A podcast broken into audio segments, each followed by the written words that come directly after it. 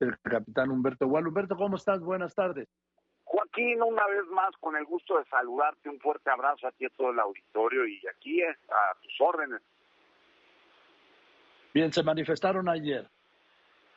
Efectivamente, Joaquín, ayer en el marco de, la, de una manifestación que, como sabes, te lo he platicado, soy el presidente colegiado de la Unión Nacional de Trabajadores, eh, fuimos a Palacio Nacional en una marcha y obviamente yo llevaba el, la voz de los trabajadores del sector aeronáutico con lo que estamos preocupados con lo de esta nueva, de estas dos leyes de aviación civil y de, y de, de aeropuertos que están llevando a cabo. Pero algo más importante, Joaquín, yo escuchaba ayer con detenimiento la entrevista que le hiciste al secretario de Infraestructura y Comunicaciones y Transportes, el ingeniero Nuño. Eh, pero yo creo que, que lo digo con todo respeto, no se trata de entrar en polémica, pero creo que le hace falta bastante información. Número uno, estamos degradados a categoría 2 porque el Estado, la autoridad aeronáutica, es la que no ha rendido, no lo ha hecho bien. Y él ahora como ejecutivo quiere pasarle la responsabilidad al legislativo y ese es un error. No es un tema de legislativo, es un tema de que se pongan a hacer lo que está escrito en cuestiones de seguridad, evidentemente. Que se tienen que hacer algunas este, reformas a la ley de aviación civil, completamente de acuerdo.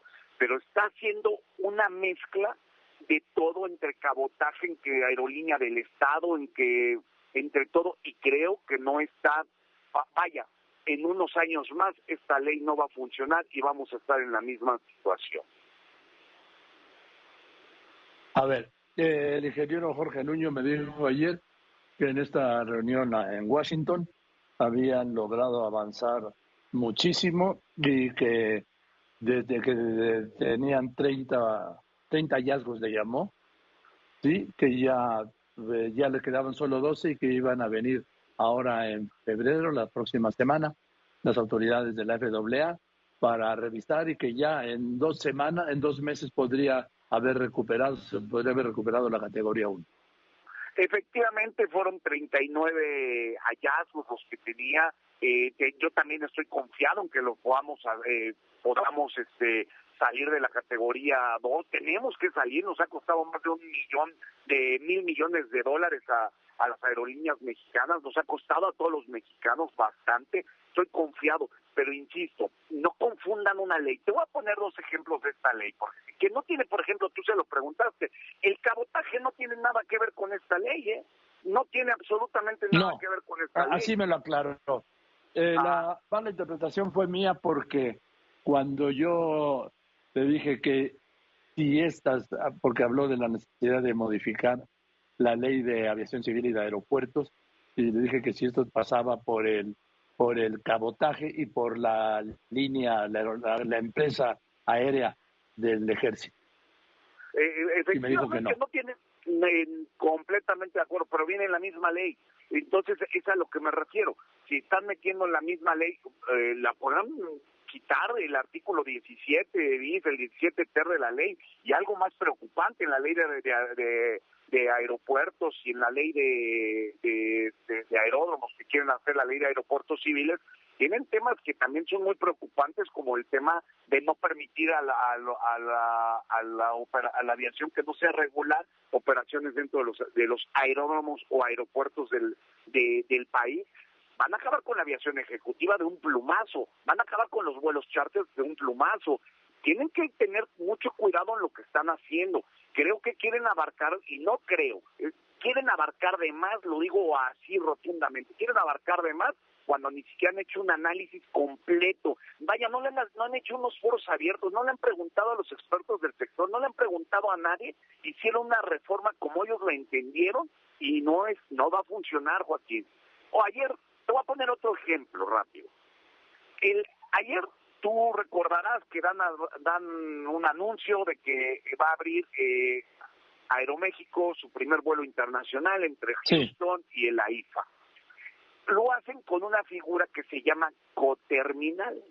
Coterminal, porque como tú sabes, mientras estemos en categoría 2, eh, no se permite abrir nuevas rutas. Igual como lo quieren hacer con la carga, con un tema de un de una, un argumento legal que se llama coterminal aérea. Esta coterminal aérea la están haciendo que la IFA es una coterminal de la ICM. Entonces, ayer el mismo secretario menciona que el cabotaje si se abre va a ser únicamente en ciertos sectores y de una cuestión de seguridad nacional, que tampoco le entiendo cómo la seguridad nacional se la vamos a dar a un extranjero, pero bueno, pero dice que nada más en el AIFA, ok, te va a decir Estados Unidos, perfecto, nada más que ahora yo quiero utilizar la coterminal de la IFA, que es el Aeropuerto Internacional de la Ciudad de México, y nos va a salir el tiro por la culata. Tienen que tener mucho cuidado en lo que están haciendo porque se están equivocando y le están equivocando en perjuicio de absolutamente todos los mexicanos, no únicamente del sector aeronáutico. Como te lo he platicado, van a dejar un boquete financiero impresionante. De lo que decías de la aviación privada, déjame llamarle así, eh, México me había contado hace unos días, tiene la tercera flota aérea, la mayor la tercera mayor flota aérea del mundo de aviones privados. Así es. Es correcto, es correcto. La más grande, la de las más grandes del mundo, la tercera, cuarta, ahorita ya eh, estamos entre la tercera y la cuarta. Creo que somos todavía la tercera más grande del mundo de aviación ejecutiva. Y eso tú mira, lo, lo que van a hacer con este tema del cabotaje, porque va a ser a, a ellos son a los primeros que les va a afectar, ¿eh?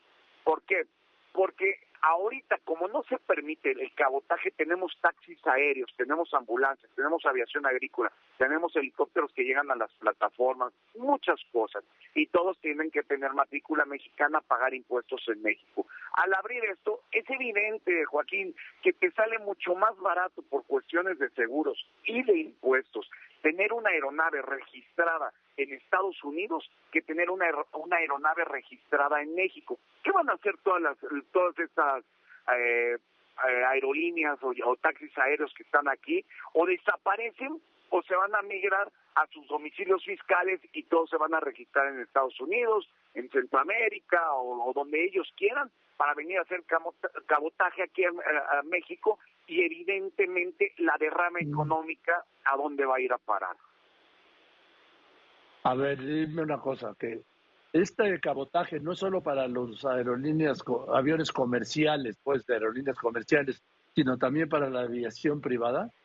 Pero por supuesto, están todos, por eso te digo que, ayer nos agrupamos en el Zócalo Capitalino a eh, estudiantes de aviación, eh, operadores de, aerolíneas privadas, de aviación ejecutiva, las escuelas, eh, todos los, nos agrupamos a través del, Frente de la Defensa de la Aviación Nacional en el federal, en el cual yo llevaba la voz por haber sido un tema sindical, pero evidentemente esto afecta a todos, afecta a 1.5 millones de trabajadores eh, directos que están involucrados en el sector aeronáutico.